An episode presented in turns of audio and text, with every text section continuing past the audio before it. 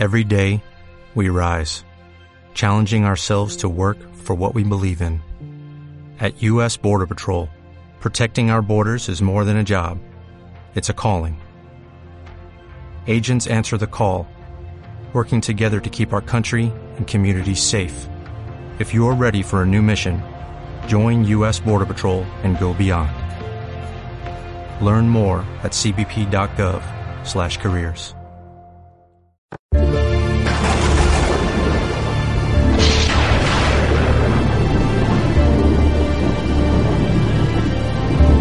Seis días antes de la Pascua, fue Jesús a Betania, donde vivía Lázaro, a quien había resucitado de entre los muertos. Allí le ofrecieron una cena. Marta servía y Lázaro era uno de los que estaban con él a la mesa. María tomó una libra de perfume de nardo auténtico y costoso. Le ungió a Jesús los pies y se los enjugó con su cabellera, y la casa se llenó de la fragancia del perfume. Judas Iscariote, uno de sus discípulos, el que lo iba a entregar, le dijo, ¿Por qué no se ha vendido este perfume por trescientos denarios para dárselos a los pobres? Esto lo dijo no porque le importasen los pobres, sino porque era un ladrón, y como tenía la bolsa, se llevaba de lo que iban echando. Jesús dijo, déjala, lo tenía guardado para el día de mi sepultura, porque a los pobres los tenéis siempre con vosotros, pero a mí no siempre me tenéis. Una muchedumbre de judíos se enteró de que estaba allí, y fueron no solo por Jesús, sino también para ver a Lázaro, al que había resucitado de entre los muertos. Los sumos sacerdotes decidieron matar también a Lázaro, porque muchos judíos por su causa se les iban y creían en Jesús. Palabra del Señor. A los pobres los tenéis siempre con vosotros. Pero eso no significa que no tengamos que ayudarles. Lo que quiere decir Jesús defendiendo a la hermana de, de Marta, a María, lo que quiere decir Jesús es que no hay que estar pendientes solo de los pobres. No quiere decir que no haya que ayudar a los pobres. el Señor nos enseña que hay una ayuda que Él necesita, que es, por ejemplo, la ayuda dedicada al culto, a la liturgia, o la ayuda dedicada a la educación, a la evangelización. No solamente de pan vive el hombre, no solamente hay que llenar el estómago del hambriento, también hay que cuidar su alma. Es esta doble exigencia la que ha caracterizado siempre a la Iglesia. Evangelizar y ayudar al que sufre. Reducir la caridad a uno de los dos aspectos es empobrecer la acción de la Iglesia y es como si estuviéramos hablando solo de media verdad, que puede ser la peor mentira. Una iglesia volcada en lo social es una iglesia a la mitad, porque no evangeliza.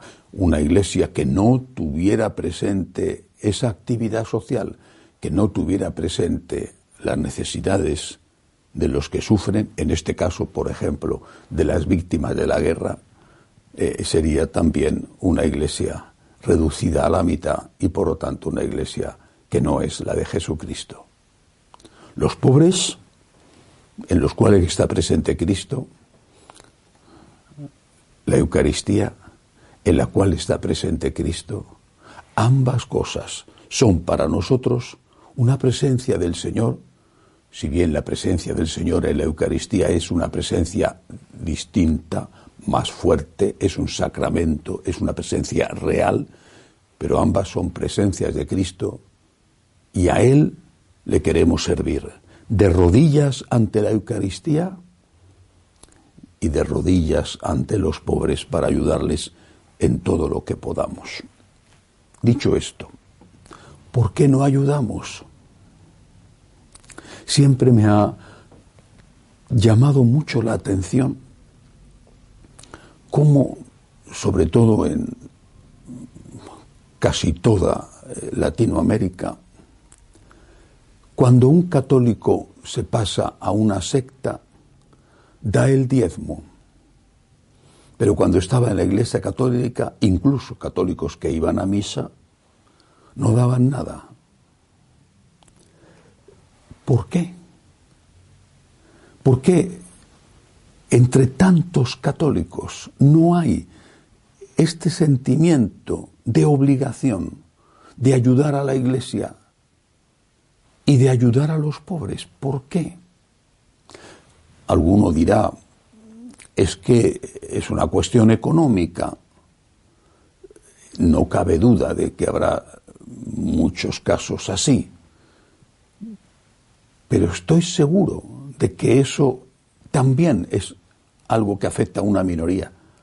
Hay muchos otros que pueden ayudar y no lo hacen ni a los pobres ni a la evangelización, por ejemplo, al sostenimiento de un seminario. Muchos dicen, tendría que haber más sacerdotes, pero ¿qué estás haciendo tú? Primero, ¿qué estás haciendo tú? Si rezas o no rezas para que haya vocaciones, si se lo propones a tus propios hijos o nietos, o si en el caso remoto de que ocurriera, pones todo tipo de dificultades e intentas que no tomen esa decisión. Y luego, el tema económico. Recuerdo hace años una conversación con un misionero en África de una congregación religiosa destinada, dedicada a la evangelización de África. Decía, si queremos abrir un hospital, no nos falta la ayuda. Gobiernos, ONGs, nos dan todo el dinero que necesitamos. Pero si queremos abrir un seminario, no nos ayuda prácticamente nadie. Cuando ese hospital estará bien dirigido y gobernado, económicamente incluso, si hay sacerdotes.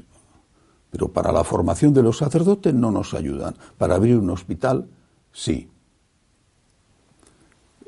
Yo creo que hay, hay muchas personas que no ayudan ni para abrir un hospital, ni para formar sacerdotes, o para construir un templo, o para construir un seminario. Muchos no lo hacen. Algunos ciertamente porque no pueden, pero otros sí que pueden y si no basta ver en qué se gastan el dinero.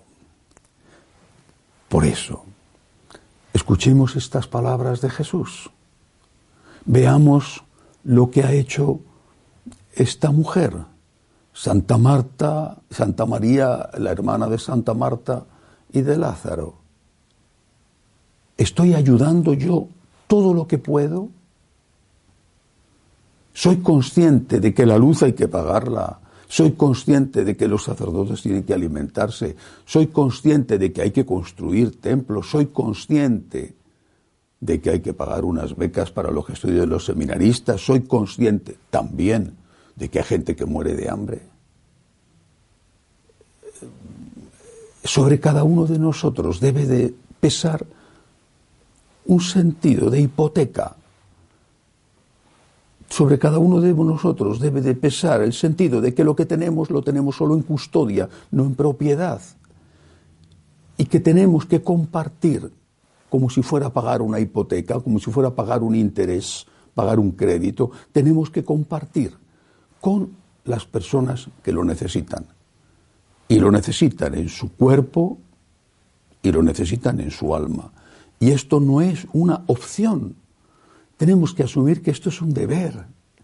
Y es un deber además que queremos hacer gustosamente, porque es a Cristo al que servimos. No es a esa persona desconocida que quizá está sufriendo brutalmente en Ucrania, que está a tantísimos kilómetros de mi casa. ¿Es a Cristo que está presente en esa persona? ¿O es a Cristo que está presente en ese que no ha escuchado nunca hablar de Dios? En ese joven que quizás sea tu hijo o tu nieto, o lo vaya a ser, y que se ha metido en la droga, o que está enganchado a la pornografía porque nunca tuvo un maestro, un director espiritual, un consejero que le ayudara. A los pobres los tenemos siempre con nosotros y a la Eucaristía no siempre, porque si no hay sacerdotes no habrá Eucaristía. Pero mientras esté, tenemos que honrar a Cristo en la Eucaristía y servir a Cristo en los pobres. Y esto es nuestro deber hacerlo y es algo que hacemos con mucho gusto. Que así sea.